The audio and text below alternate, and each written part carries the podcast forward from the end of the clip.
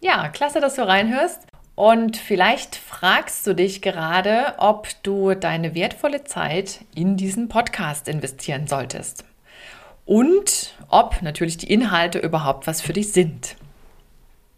Ich habe mal drei Punkte gesammelt, die dir bei der Antwort helfen könnten. Und zwar bist du hier prinzipiell richtig, wenn du sportlich aktiv bist, gerne trainierst und wissen möchtest, wie du deine Ernährung noch besser auf dein Training abstimmen kannst. Oder wenn du schon einige Ernährungskonzepte von Profisportlern oder anderen Experten ausprobiert hast und trotzdem den richtigen Dreh für deine Ernährung noch nicht gefunden hast. Oder wenn du einfach mehr zu Lebensmitteln, zu Nährstoffen oder Zutaten erfahren möchtest, um eben schon beim Einkaufen klüger oder gar noch klüger entscheiden zu können. Und wenn du jetzt innerlich mindestens einmal genickt hast, dann würde ich mal meinen, bist du hier goldrichtig. Herzlich willkommen zu meinem Podcast Sport trifft Ernährung. Hier bekommst du wertvolle Infos und Praxistipps, die dir dabei helfen, deine Ernährungsstrategie in Form zu bringen. Und zwar so, dass sie zu dir, zu deinem Alltag und natürlich auch zu deinem sportlichen Ziel passt. Und jetzt wünsche ich dir viel Spaß mit dieser Episode. Ja, ich bin Julia Zichner, wie du gerade schon gehört hast, Ernährungswissenschaftlerin, Expertin für Sporternährung und die Gründerin von Food Education.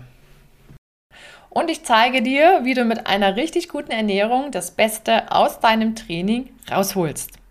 Und das ohne großen Zeitaufwand, ohne extra Budget für irgendwelche speziellen Lebensmittel und ohne Küchenprofi sein zu müssen. Huh. Jetzt geht's endlich richtig los und ob du hier richtig bist, haben wir geklärt. Und jetzt nehme ich dich ein Stück mit ähm, hinter die Kulissen, hätte ich fast gesagt, aber zumindest in die Zeit davor. Ich werde auch ein bisschen was zu meiner Person erzählen, logisch. Ich muss ja gestehen, dass der Weg zu diesem Podcast verdammt aufregend war. Viel aufregender, als ich vorher auch nur ahnte. Und alles ging Ende April 2020 los. Da habe ich dann entschieden, endlich das zu tun, was mir ohnehin schon länger insgeheim vorschwebte, nämlich online und damit regional unabhängig zu arbeiten. Und dieser Podcast ist nicht nur Teil dieses, ich nenne es mal Projektes, sondern er gibt mir auch die Möglichkeit, genau das zu tun, was ich liebe. Nämlich Wissen rund um Ernährung und Lebensmittel so weiterzugeben, dass es auch der Laie auf Anhieb versteht, auch wenn es mal wieder ein bisschen komplizierter ist. Soll ja vorkommen bei dem Thema. Ja, lass mich dir an dieser Stelle noch ganz kurz was äh, Persönliches zu mir erzählen. Ich liebe, wie kann es auch anders sein, gutes Essen. Damit meine ich auch Kuchen, Kaffee sowieso. Und gerade das Thema Kaffee und Kuchen ist jetzt keine allzu große Überraschung, denn man hört es auch, wenn man ein geschultes Ohr hat. Ich bin vor den Toren Dresdens geboren und aufgewachsen und da gehört es einfach zur traditionellen Esskultur von Natur aus dazu. Und äh, vielleicht sagt ja auch Dresdner Eierschecke etwas oder Dresdner Stollen. Das hat es ja eigentlich über die Landesgrenze hinaus geschafft. Und im Grunde passt das super dazu, dass ich selber gerne Sport treibe. Und entweder bin ich mit dem Rennrad oder mit dem Mountainbike unterwegs oder ich schnüre meine Laufschuhe oder starte ein Fitness-Workout, je nachdem, worauf ich gerade Lust habe. Und im Winter dürfen es auch schon mal die Langlaufski sein.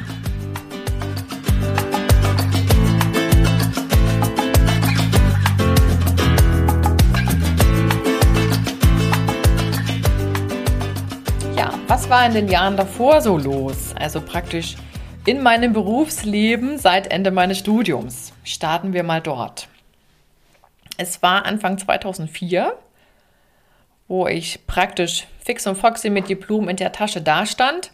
Und damals dachte ich, oh Mensch, eine feste Stelle, super. Ich war Anfang 20, ohne Berufserfahrung und stellte dann fest, nee, so leicht ist das nicht. Und demzufolge ging es von vom Start weg im Prinzip in meinem Berufsleben freiberuflich los. Das war anfangs unfreiwillig, aber mir wurde mit der Zeit immer klarer, dass ich in der Selbstständigkeit viel besser aufgehoben bin. Und viele, viele Jahre war ich in dieser Zeit wirklich im Auftrag fremder Projekte unterwegs. Und unterwegs im wahrsten Sinne des Wortes. Das betrifft die Geografie als auch die Inhalte. Und was waren jetzt konkrete markante Stationen? Eine, die dazugehört, ist eine meiner ersten Tätigkeiten. Die lief im Auftrag von einem großen deutschen Marktforschungsinstitut. Damals ging es um die erste bundesweite Ernährungserhebung, noch initiiert von Frau Künast, also auch schon eine ganze Ecke her. Und meine Aufgabe bestand darin, im Feld, also im Prinzip vor Ort, da wo die Menschen, die an der Studie teilgenommen haben, wohnten, Daten zu erfassen. Und da reden wir von Biometrie, also Körpergröße, Gewicht, Taillenumfang, Hüftumfang, sowas in der Richtung. Und das Essverhalten sollte erfasst werden, also praktisch nur was essen und trinken die Leute so. Spannende Zeit. Danach habe ich den Schwerpunkt gewechselt und bin in Richtung Bildung gegangen und das ja, umfasst Berufsschule bis Hochschule. Die Inhalte waren allerdings vergleichbar. Es ging immer um Grundlagenernährung und es ging um Lebensmittel. Also wo kommen sie her, welche Nährstoffe stecken drin und so weiter. Und ich war bestimmt knapp acht Jahre für große Bildungsakademien im Bereich Fitness unterwegs. Und auch hier jagte im wortwörtlichen Sinne wieder eine Dienstreise die nächste, quer durch die Republik. Wie in diesen bewegten Alltag gescheites Essen und ein Training passen kann, das habe ich oft genug erprobt. Auch erproben müssen, ging ja nicht anders. Und nach der Station Bildung rutschte die Prävention in den Fokus. Äh, sowas wie Gesundheitsförderung in Unternehmen oder praktische Ernährungsbildung waren in den letzten vier Jahren Dreh- und Angelpunkt. Und parallel habe ich die ganze Zeit ähm, mich um Sportler und deren Essverhalten gekümmert und kann mit Fug und Recht behaupten, dass mir nie wirklich langweilig gewesen ist. Und was es da an Beispielen alles gibt, das wirst du in den kommenden Episoden sicherlich noch hören.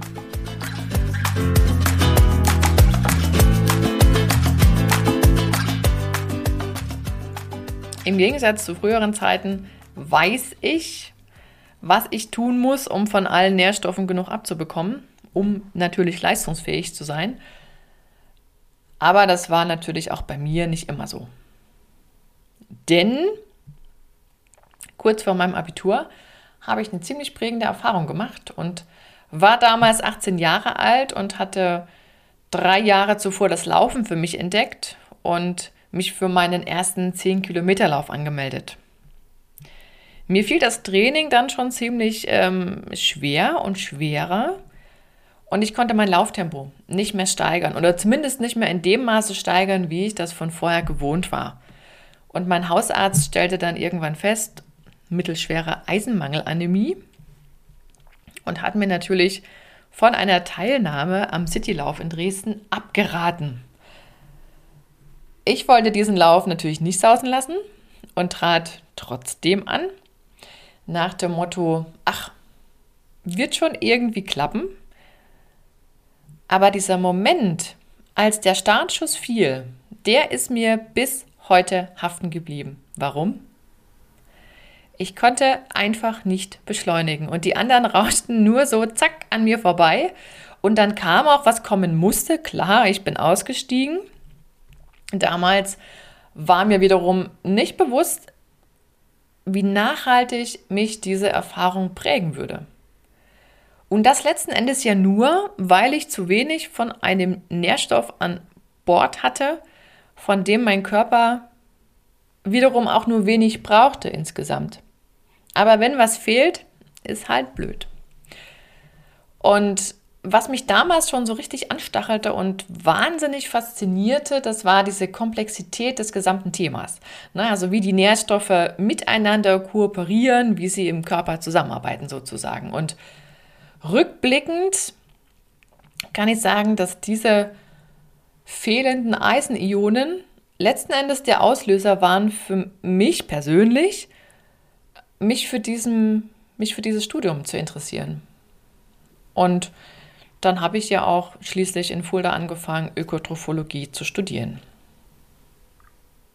Und je mehr ich dann wusste, von Semester zu Semester, umso besser konnte ich mir auch meine eigene Strategie für meine Ernährung zusammenbasteln und habe dadurch wiederum Step by Step Vertrauen in meine eigene Leistungsfähigkeit bekommen.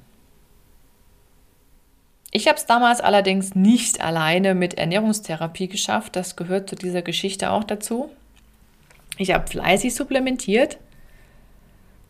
Das hatte zum Glück auch angeschlagen, aber irgendwann hatte ich ja dann wieder genug Eisen an Bord und zum Glück ist mir dieser Wow-Effekt, so will ich es mal bezeichnen, auch in bester Erinnerung geblieben, also als es dann praktisch wieder lief. Und das war schon ein beeindruckendes Gefühl, als ich wieder vom Fleck gekommen bin, im wahrsten Sinne des Wortes. Ich hatte für mich damals allerdings auch die Entscheidung getroffen, nee, du hörst nicht auf mit dem Ausdauersport, obwohl du Risikogruppe bist. Frauen, die Ausdauersport betreiben, zählen ja dazu, sondern du gehst den anderen Weg. Du passt deine Nährstoffzufuhr an dein Ziel an. Und damit bin ich immer gut gefahren. Und dass Sporternährung auch viel mit Strategie zu tun hat, werden wir hier noch häufiger ansprechen. Getreu dem Motto, was nutzt der leistungsstärkste Motor, wenn der passende Treibstoff fehlt? I love it. Ein, wie ich finde, großartiges Bild und das beschreibt es auf den Punkt.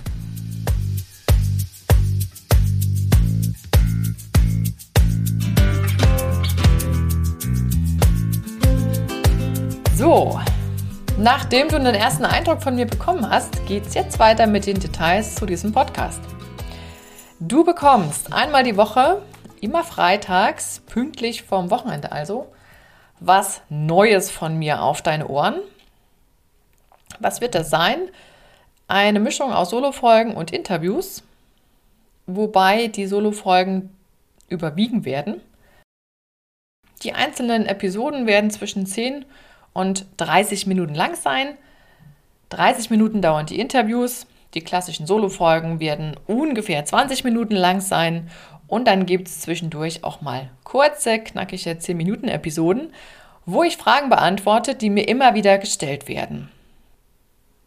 Zum Abschluss verrate ich dir noch die Themen der ersten beiden Folgen. Und zwar Episode 1 wird sich mit der Frage beschäftigen, warum du deinen täglichen Energiebedarf kennen solltest. Kennen, nicht jeden Tag ausrechnen. Und Episode 2 hat das Thema Nahrungsergänzungsmittel. Brauchen Sportler sowas überhaupt? Ein Klassiker, der aber immer wieder für Gesprächsstoff sorgt. Und mein Tipp lautet, hör am besten gleich in die ersten beiden Folgen rein. Und dann sage ich mal, bis gleich. Deine Julia.